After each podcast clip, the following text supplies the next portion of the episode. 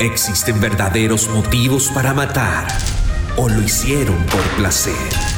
Los peores asesinos seriales de la historia regresan. Conoceremos los macabros asesinatos que cometieron, sus deseos más ocultos y las sentencias que recibieron por todo el terror y la sangre que derramaron. Ten cuidado, porque nunca sabes quién será la próxima víctima de estos crímenes de terror. Bienvenidas y bienvenidos al sexto episodio de nuestra serie Crímenes de Terror. Yo soy José Luis Montenegro y en cada episodio viajaremos en el tiempo para recordar los peores crímenes y a los personajes malignos que marcaron la historia de Estados Unidos. El caso de hoy es el de Richard Ramírez, mejor conocido como el acosador nocturno. En el caluroso verano de 1985, nadie en Los Ángeles podía dormir en paz. Las calles del sur de California comenzaron a teñirse de sangre cuando se desató una serie de asesinatos y agresiones sexuales que al principio no parecían relacionadas. Durante días y meses, el acechador nocturno atacó brutalmente en el velo de la oscuridad a hombres, mujeres, niños y ancianos. Nadie se salvaba de las garras de Richard Ramírez, uno de los hombres más odiados y temidos de la nación. El asesino, de descendencia latina, fue un hombre delgado, de tez morena y ojos negros y grandes con una mirada tan penetrante que todos la asocian con el satanismo. Ramírez es considerado uno de los asesinos en series más infames de la historia.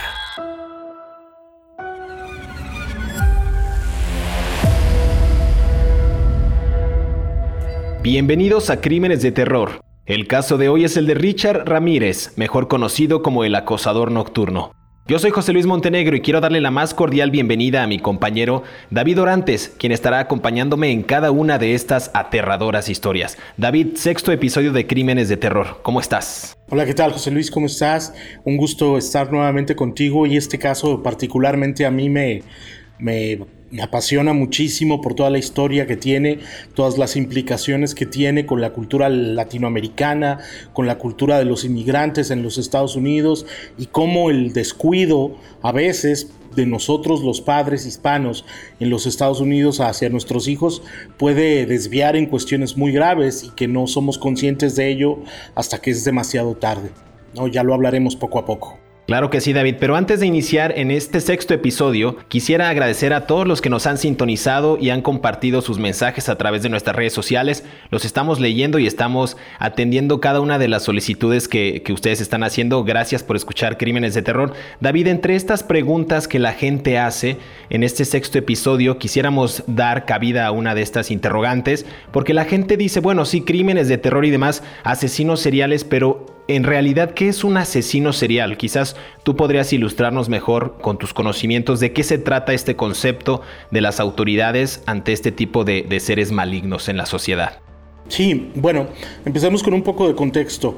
Hasta los años 70 no existía el concepto de un asesino serial, serial killer, como se dice en los Estados Unidos. Los estudios psicológicos del comportamiento criminal que se abrieron en los años 70, incluso hay una serie muy famosa en Netflix que da cuenta de ello, eh, empezaron a tratar de determinar cuáles eran los comportamientos que hacían en distintas personas a lo largo de, de los Estados Unidos, tener una desviación y un deseo por el, por el, por el asesinato.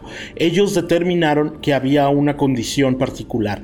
Era casi siempre un varón, aunque hay casos de mujeres, que obtenía gratificación psicológica o emocional o algún tipo de placer tan solo por el hecho de matar y que por lo menos mataba a tres personas. Esas tres, dos características convierten a cualquier persona, de acuerdo con el FBI, el, el Buró Federal de, Investigaciones, por su nombre en español, eh, en un asesino serial. Ellos lo determinaron, por ejemplo, si un miembro de una pandilla mata a más de tres personas, no lo está haciendo por la gratificación emocional, sexual o psicológica del placer. Lo está haciendo porque va a recibir dinero o porque debe de cumplir las órdenes al interior del crimen organizado. Sin embargo, los asesinos seriales no lo hacen por esa razón, lo hacen por el placer puro y duro de matar, que a su vez está asociado con gratificaciones sexuales, con gratificaciones emocionales, con gratificaciones de status quo hacia ellos mismos o hacia rituales a los que ellos pertenezcan. Es, es algo muy importante porque eh, solo este tipo de personas se clasifican dentro de lo que es un asesino serial. El Departamento de Justicia también lo tiene así y el Departamento, eh, algunos psicólogos también lo consideran así. Claro, como lo hemos visto en nuestros casos, podríamos decir entonces que Jeffrey Dahmer, John Wayne Gacy, Charles Manson y hoy el que nos compete, Richard Ramírez, es uno de los asesinos seriales. ¿Te parece, David, si entramos en materia? Eh, Richard Ramírez, mejor conocido como el acosador nocturno del que hablaremos el día de hoy, su verdadero nombre, Ricardo Leiva Muñoz Ramírez. Richie, como le decían en El Paso, Texas, donde él nació, y Richard, como fue conocido años más tarde por las autoridades.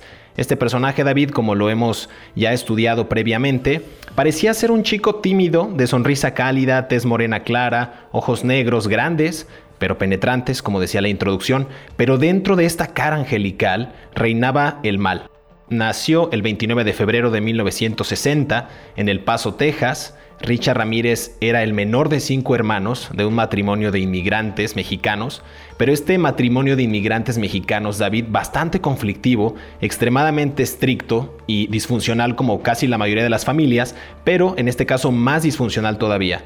Eh, vemos nuevamente, como en los casos anteriores, que infancia nuevamente vuelve a ser el destino de estos personajes. Eh, el padre obrero, ex policía originario de Ciudad Juárez, sumamente violento, y a partir de ahí quizás podríamos decir, David, que entra el punto de quiebre de una infancia perturbada nuevamente, de un personaje que se estaba convirtiendo a grandes luces, lo, veremos más adelante, en un asesino serial también.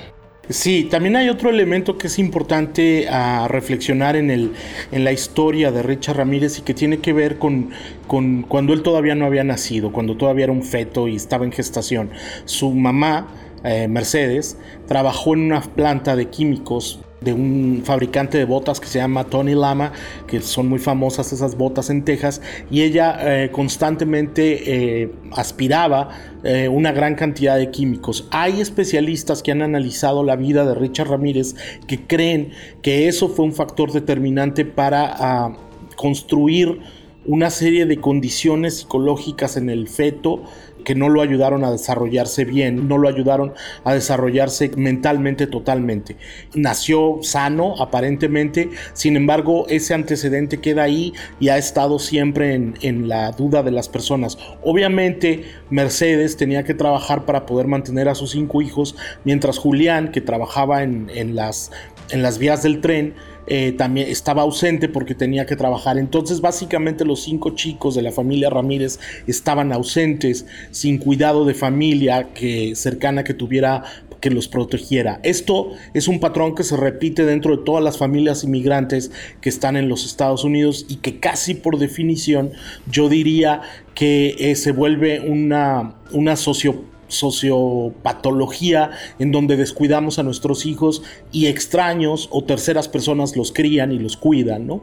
Ese es el entorno en el que creció. Luego, eh, los años 60 fueron unos años muy violentos en los Estados Unidos, fueron los años de las reivindicaciones sociales, de las reivindicaciones políticas, fue la guerra de Vietnam y muchas personas de eh, los hispanos, sobre todo del sur de los Estados Unidos o de los barrios menos favorecidos, se vieron obligados a entrar al ejército por, por el draft, por la selección obligatoria o por voluntarios para servir al país.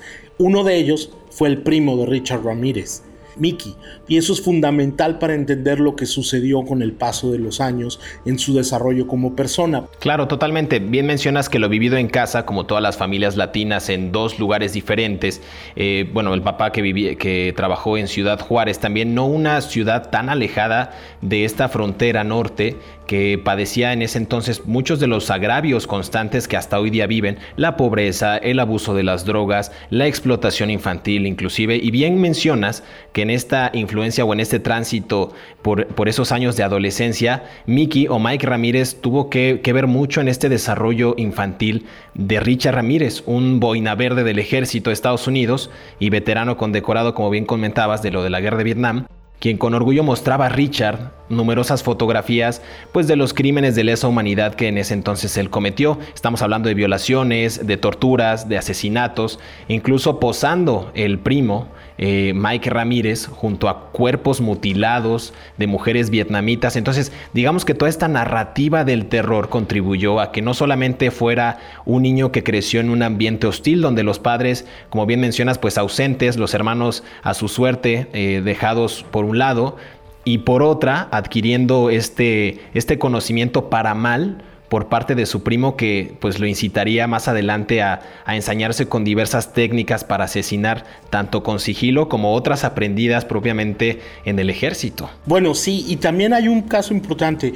Cuando Mike Ramírez vuelve de, de, la guerra de Vietnam, él tiene una, una, discusión con su esposa, de la cual es testigo Richard Ramírez, porque ella le pedía que dejara de presumir todos sus ataques a las mujeres, que dejara de, de de presumir eh, y de mostrarle a otras personas en las comunidades hispanas del Paso lo, la, las degradaciones brutales que había hecho de mujeres en, Vietnam.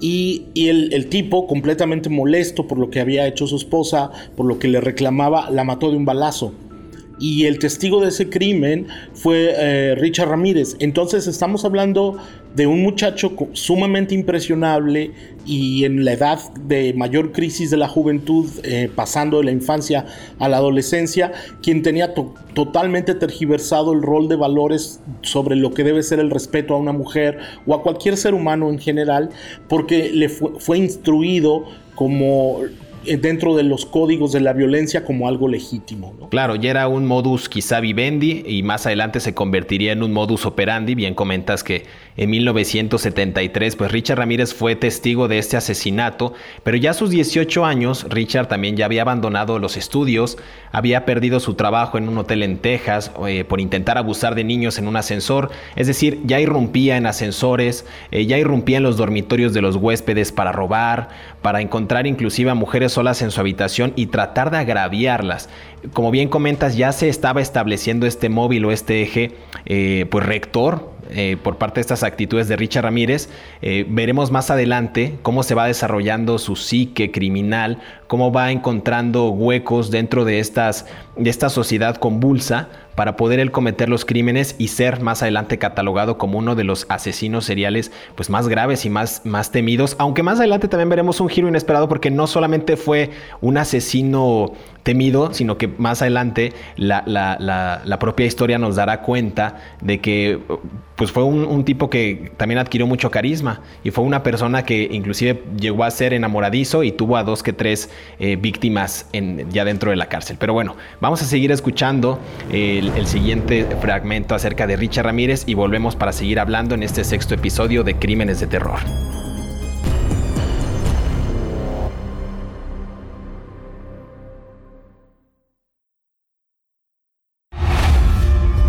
Cinco hechos perturbadores de la vida de Richard Ramírez. Número 1. La niñez de Richard Ramírez marcó su destino. Los traumas que sufrió en la niñez fueron tan serios que su padre lo amarraba a una cruz en el cementerio durante la noche para castigarlo. Número 2. Ramírez fue considerado el primer asesino caminante pues entre junio de 1984 y agosto de 1985 invadió casas matando y asaltando sexualmente a sus residentes, hombres, mujeres y hasta niños. 3. El acosador nocturno se relaciona siempre con el satanismo. Ramírez usaba una variedad de armas y después de matar a sus víctimas dejaba siempre símbolos satánicos. 4. Después de cometer sus crímenes, Ramírez con total calma se tomaba el tiempo de comer un snap, lo que los investigadores consideraron siempre una muestra de lo enfermo que estaba este asesino en serie. 5. Su conexión con Satanás estuvo presente en sus asesinatos. A una de sus víctimas incluso le pidió que jurara en nombre de Satanás que no gritaría hasta que él registrara su casa y la violara. Además, en una aparición en corte, levantó un pentagrama y después de declararse inocente dijo, Salve a Satán.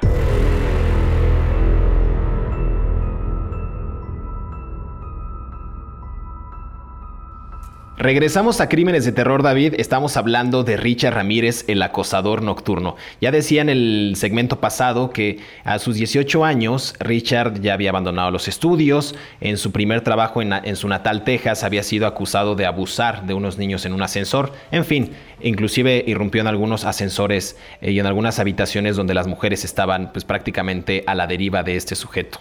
Fue arrestado David en 1983 por robo de un automóvil, pero ya estaba instalado en Los Ángeles. Digamos que también ahí empieza una serie de actos y acciones por parte de este sujeto que ya empezarían a dar algunos destellos de su actividad criminal. Sí, bueno, Richard Ramírez se mudó a, Los Ángeles, en, California, desde El Paso, que hay una carretera que maneja directo de un que cruza todo Estados Unidos, que es la famosa I-10, y, que bueno, cualquier persona puede tomar un camión y llegar de, desde de costa a costa por, por, esa carretera. Él eh, ya había tratado de estar en un campo de ayuda a jóvenes a los 18, 17 años porque mm, ah, eh, robaba autos, robaba casas, desarrolló un patrón para saberse cómo meter a las casas de las personas en la noche, lo cual eso es fundamental para entender lo que sucedió después. Eh, se interesó por el heavy metal de corte satánico. En ese tiempo había dos corrientes en los Estados Unidos en términos musicales, que era la música más fresa, más, más preppy, que era la música disco, y la música y el rock pesado, que era la música más, más hardcore, ¿no? Más dura. Y en los Estados Unidos, en Los Ángeles, había una gran escena de la segunda, ¿no? Mientras que la música disco tenía más que ver con Nueva York. Eh, él se hizo fanático de ACDC, lo cual es absolutamente legítimo. Yo soy fanático de ACDC, este grupo australiano, pero empezó a fumar drogas, empezó a fumar marihuana, empezó a fumar, a, mm, usar cocaína y cuando vivía en Los Ángeles se hizo miembro de la iglesia de Satán a los 18 años. Es una iglesia que que jura que aún existe, que Satán existe, que es el verdadero dominador de la, de la, del planeta Tierra y el verdadero ser supremo de la humanidad. Y él lo único que hacía eh, en ese tiempo era estar en su casa, de acuerdo con su propio testimonio, eh, utilizando cocaína y viendo televisión, y salía en la noche a robar para mantenerse y recoger prostitutas con las que tenía sexo.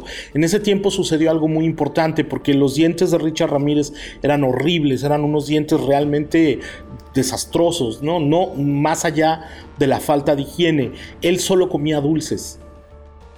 Entonces él, estaba en lo que se compraba pilas de dulces y solamente comía dulces. Entonces los, los um, mm, dientes se fueron destruyendo por el exceso de azúcar de los dientes. Luego dejó de lavarse, dejó de cuidarse, dejó de, de asearse y anda. Incluso hay testimonios de prostitutas que lo conocieron en la calle que no querían tener sexo con él aunque les pagara de lo repugnante que les parecía, porque tenía costras de mugre, tenía ropa que usaba durante tres o cuatro meses o semanas, tenía el aliento, era realmente fétido, era lo más, eh, o sea, que una prostituta de las calles de Los Ángeles, de Skid Row, que es el barrio más peligroso de Los Ángeles, te diga que no, porque estás mugroso, es terrible. ¿no? O sea, eso te habla del nivel de asco que el tipo provocaba en otros seres humanos que ya de por sí, de por sí vivían en las calles, ¿no?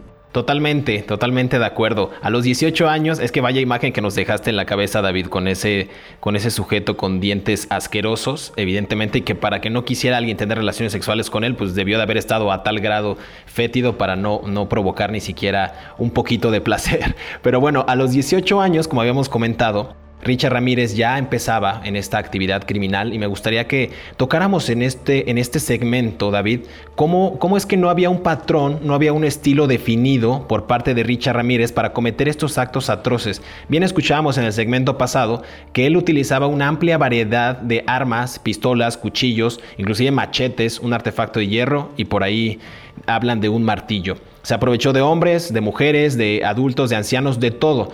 Cortó gargantas, violó, torturó, mató, todo a sangre fría, con premeditación eh, y sin remordimientos, evidentemente. Uno de sus casos más famosos, recordarás David, eh, y que se confirmó muchos años después, fue el de una niña de 9 años, chino-estadounidense, a quien le quitó la vida el 10 de abril de 1984 en el sótano del hotel donde vivía en San Francisco. La violó, la golpeó, para luego matarla a puñaladas su cuerpo lo colgó en una tubería. Ese caso creo que fue el más, más desgarrador y el que, por el que se hizo eh, conocido o por el que se daría a conocer Richard Ramírez. Las autoridades ligaron este homicidio a Ramírez porque hallaron justamente el ADN en el lugar, pero no hubo cargos oficiales en este caso. Sí, bueno, a Richard Ramírez lo arrestaron por los zapatos, ¿no? Hay una serie en Netflix que da cuenta de ello. Eh, él usaba una marca muy particular de tenis, que era lo que le gustaban, que eran unos tenis baratos, y fueron encontrando la misma huella repetida en diversas partes de los crímenes. Pero eso es, eso es, un, eso es un, eh, un, incidente, ¿no? El primer incidente grave. Pero a mí, a mí me preocupa mucho, bueno, no me preocupa, pero me llama mucho la atención el primer crimen que cometió, que fue contra Jenny Binko, que era una mujer de 79 años en 1984, en el verano de 1984, que se metió a su casa, la, la mató, apuñalándola y cuando ya estaba muerta la, violó, violó el cadáver. Y luego se metió a la cocina de la señora, perdón que me ría, pero se metió a la cocina de la señora a comer. O sea, eso es, eso es, eso es de una eh, totalmente desquiciado, ¿no? Nos habla del nivel de locura que tenía este hombre después comer después de matar a una viejita, a una anciana a la que violaste. Ese es el nivel de persona que era Richard Ramírez. Ya el nivel de cinismo, ¿no? Quedarse a comer en la casa sin importarle absolutamente nada. Y este caso a mí, ahorita que lo mencionas, me parece inclusive el más atroz porque la apuñaló repetidamente mientras la señora dormía en su cama, pero le cortó la garganta tan profundo Richard Ramírez con su herramienta, pudo haber sido un cuchillo, un machete, estas herramientas que él utilizaba, pero la torturó tanto en la garganta que casi la decapitó, es decir, las heridas que le infligió dentro de su, de su de su cuello, pues casi quedaron al borde de quitarle o cortarle la cabeza. En fin, hablábamos de estas, de estas muertes, quizás otra de las más sonadas, el 7 de julio de ese mismo año. Ramírez robó la casa de Joyce Lucille Nelson, de 60 años. Estamos viendo que muchos de los asesinatos también cometidos por Richard Ramírez fueron de sexagenarios, de gente ya de 60 años o más. Este caso ocurrió en Monterey Park y pasó más o menos igual que con la señora anterior que acabas de comentar, que la encontró dormida en el sofá de su sala la golpeó con los puños y la pateó despiadadamente en la cabeza hasta matarla. Ese era el grado de inconsciencia y de sadismo, podemos decirlo así, o de violencia que este sujeto tenía. Eh, lo que no sabía y lo que comentabas tú es que dentro de esas pistas y dentro de esos asesinatos estaba dejando una huella que sería visible después por parte de las autoridades, que era la marca de zapatos que él usaba, como bien comentabas, David. Sí, es los criminales tienden a pensar que nunca los van a atrapar. Sin embargo, inconscientemente yo tengo la teoría de que ellos quieren que los atrapen. Los criminales seriales lo que están buscando es notoriedad y atención. Entonces, eh, eh, cuando Richard Ramírez se aproximaba a las víctimas, una de ellas sobrevive eh, y les dice, diles que el acosador nocturno estuvo aquí cuando les disparan. Esto te habla de la lógica de fama, del hedonismo, de la búsqueda narcisista que él tenía eh, por, por, ser alguien desde, desde el crimen, ¿no? O sea, los medios de comunicación lo empezaron a llamar así, el acosador nocturno, él empezó a violar a las personas con un mismo patrón, se movía por diferentes partes de California en los camiones comunes, entonces te habla de que él estaba creando un patrón de asesinatos para buscar la fama. Entonces yo no estoy tan seguro de que él no quería que lo atraparan. Yo creo que él, él sí quería ser atrapado de alguna manera. En el pasado hemos recomendado una, una serie de que igual está en Netflix, además de esta de Richard Ramírez, que es eh, la serie se llama Don't Fuck with Cats y la serie habla de un asesino que se llama Luca Magnota y habla esto justamente lo que acabas de mencionar, que los asesinos van dejando huellas y van dejando de manera consciente o inconsciente algunas pistas para que las autoridades den con ellos. Yo estoy totalmente de acuerdo contigo. Eh, hablando de otra de, los asesinatos, o de la persona que sobrevivió más bien, te refieres a James Romero, un adolescente de 13 años, que lo vio merodeando por su casa y él fue justamente, digamos que el héroe eh, anónimo de esta película, que dio cuenta de que este sujeto, Richard Ramírez, estaba estaba merodeando y huyó en una camioneta y él logró apuntar eh, rápidamente la matrícula del automóvil en el que viajaba. Eh, más adelante encontraron justo esta camioneta. Sí, bueno, esa camioneta fue identificada por los vecinos de un barrio de Los Ángeles y cuando lo vieron estuvieron a punto de lincharlo. Tuvo que ir la policía a rescatarlo porque la gente estaba tan, tan enojada, tan molesta, tan asustada y tan preocupada, sobre todo en un barrio hispano, porque además Piensa en el componente social que esto tiene. Este era un hispano matando americanos. La imagen de la comunidad estado, eh, hispana iba a quedar en entredicho. Entonces ellos estaban tratando de limpiar su nombre cuando lo quisieron linchar y cuando lo detuvieron. Claro, totalmente. Eh, tienes toda la razón. Un, barrio enardecido por este tipo de crímenes no era para menos. Lincharlo y hacer justicia con sus propias manos resultaba una opción para esta comunidad. Vamos a seguir escuchando eh, otro, otro fragmento más de quién era Richard Ramírez. Seguimos aquí en Crímenes de Terror.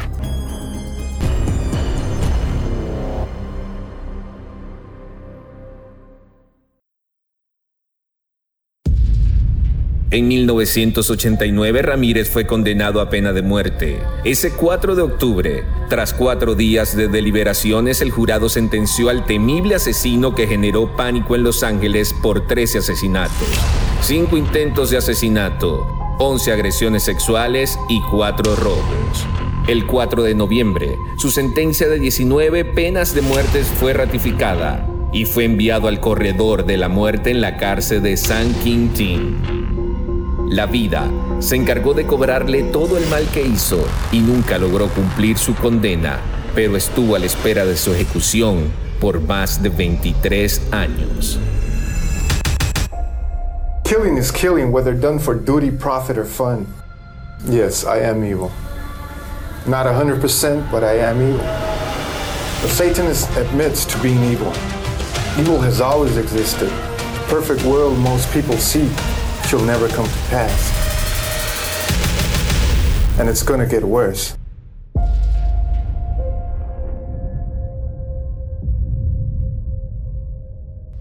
David, regresamos a Crímenes de Terror en el sexto episodio hablando de Richard Ramírez. Retomando un poco, eh, una de las muertes también que me llamó mucho la atención de Richard Ramírez fue la de China Rong Covenant. Fue encontrado muerto a tiros con una pistola calibre 22, es decir, su esposa e hijos fueron agredidos sexualmente, pero los dejaron con vida. Eh, pero el arma utilizada en, todo en todos los asesinatos de ese día, del matrimonio y de Covenant, coincidió con la usada eh, meses antes con, con Dill eh, Okazaki en marzo. Estamos hablando de dos de las muertes de, que, que cometió Richard Ramírez. En este punto ya veíamos una especie de caída del personaje. ¿Estarás de acuerdo? Porque ya venía dejando más pistas, ya venían cerrando filas las autoridades para aprender a este sujeto, David.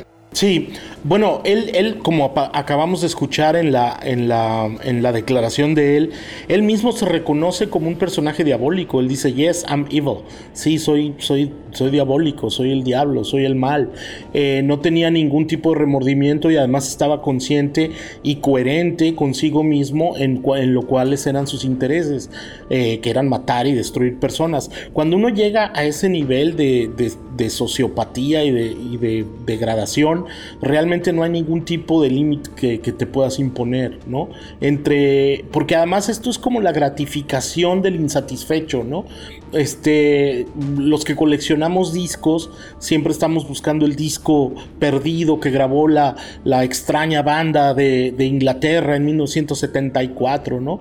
Pero los asesinos en serie nunca están satisfechos con sus crímenes. Siempre hay un crimen más que cometer, siempre hay algo más que cometer. Es lo mismo, es la insatisfacción de no poder conseguir algo. Entonces él conforme iba matando personas necesitaba crear una muerte mayor, un, drama mayor, una crisis mayor, un dolor mayor, infligir más más tragedia, más dolor a sus víctimas para poder satisfacerse eh, personalmente y emocionalmente. Por eso cometía todas estas atrocidades, ¿no? Claro, eso me recuerda mucho a que en México hemos vivido eh, años muy álgidos y muy duros en cuestiones de inseguridad. Y bien comentas eso, que muchos de los criminales tratan de mostrar no solamente el pánico y generarlo a través del terror en la sociedad, sino ir coleccionando cada vez más episodios y más fuertes uno, para imponer sí su poder. Dos, para demostrar que ellos pueden hacer y cometer actos más atroces que los que se han cometido en el pasado. Y quizás la otra es una motivación meramente psicológica o de placer. Es decir, un asesino puede eh, matar a 45 personas y enterrarlas en un espacio de 3 por 3 metros en un cerro en México y justo pues tener esa, esa, satisfacción de que lo hicieron y gozaron, e inclusive, al menos aquí en, en, este país, ha habido casos de criminales que se han comido a sus propias víctimas, como ya lo hemos escuchado en el pasado. Pero Richard Ramírez, su caso se vio en la corte por cuatro largos años, y es que Ramírez eh, se encargó de interrumpir mucho este juicio, mostrando signos, como ya bien lo mencionaba, satánicos, gritándole al juez. Es decir, ya su, al momento de que fue su captura y su presentación para desarrollar su juicio, él ya tenía un grado de psicosis y un grado eh, pues, maligno y malévolo que impedía que esto se desarrollara con una fluidez pues, natural. Este personaje dio de qué hablar hasta el último día de su vida. Sí, bueno, hay una serie de, elementos que tienen que ver con su arresto, ¿no? Él, él atacó a una y lo mató a una persona que se llama Bill Carnes y, a una chica que se llama Inés Erickson de 29 años el 24 de agosto de 1984. Digo, perdón, a Carnes no lo mató. Los dos sobrevivieron y, la chica pudo dar una declaración de, fidedigna de cómo era el, acosador nocturno. ¿no? Esta descripción estuvo por todos Los Ángeles y creó una psicosis. ¿no? Fue primera plana y bueno en una no tarde noche lo reconocieron en el centro de Los Ángeles y se le dejó ir la turba, ¿no? Este, lo trataron de, golpear, lo trataron de matar y lo rescató la policía. Aquí hay dos elementos interesantes que nos hablan del tipo de sociedad que somos. No hay nada más, eh, nada más, y cuando me refiero al tipo de sociedad que somos, me refiero a los Estados Unidos. No hay nada más seductor en este país que la fama uno no logra mm, ser, uno logra ser famoso e inmediatamente se convierte en una celebridad. Entonces, cuando Richard Ramírez, que, no era feo, de acuerdo con algunas mujeres, tenía los dientes horribles, ya lo sabemos, pero era alto, más o menos atlético, de pelo largo, era, tenía esta cara del chico débil que todas las mujeres quieren redimir, el chico malo que muchas mujeres quieren redimir. Muchas mujeres se, volvieron locas por él, le llegaban cartas y cartas y cartas con, con decenas de de, declaraciones de amor.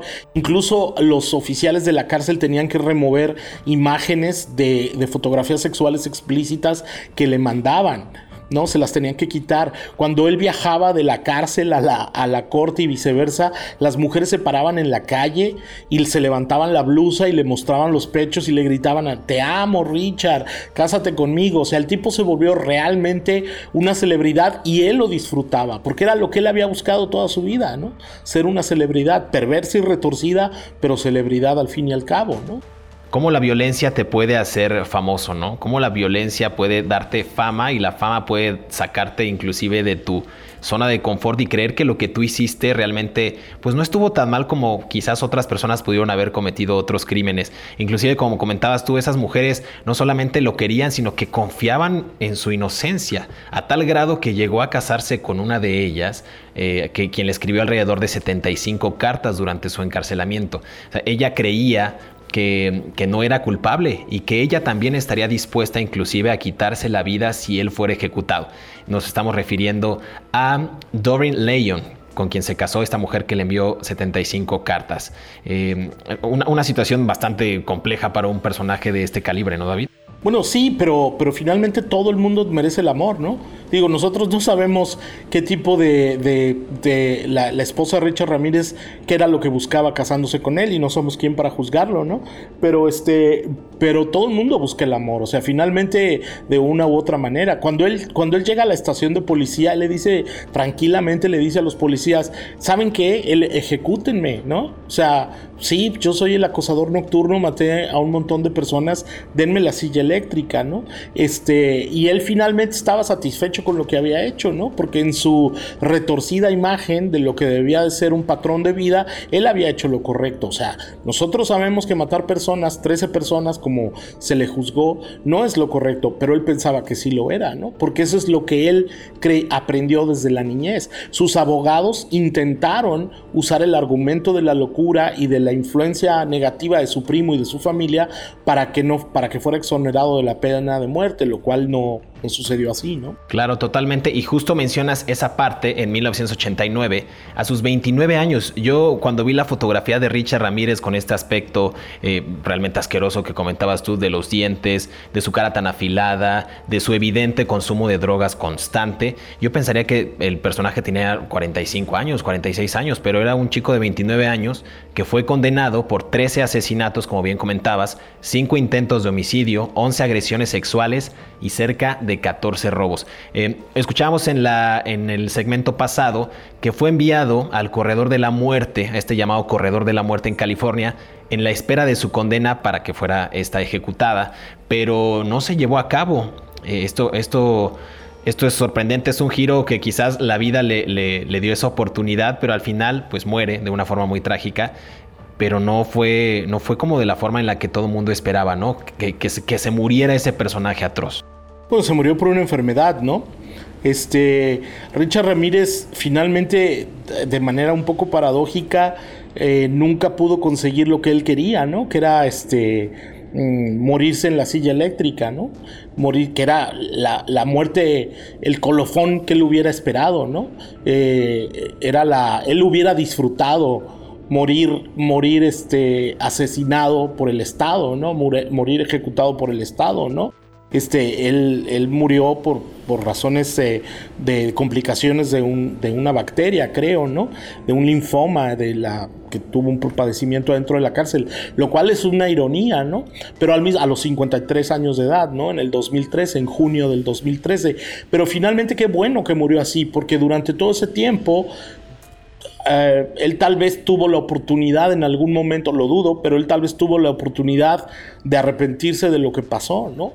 Eh, nunca lo vamos a saber porque solamente su compañero de celda y él y su esposa probablemente conocen los detalles, pero yo creo que el, destino le, deparó esa muerte precisamente, no voy a hablar de Dios, eh, pero el destino le deparó esa muerte precisamente para que él fuera consciente en algún momento de todo el daño que había hecho a tantas víctimas, ¿no? Que yo lo dudo, lo dudo profundamente, ¿no? Pero que él incluso en los, en los interrogatorios jamás, jamás se mostró...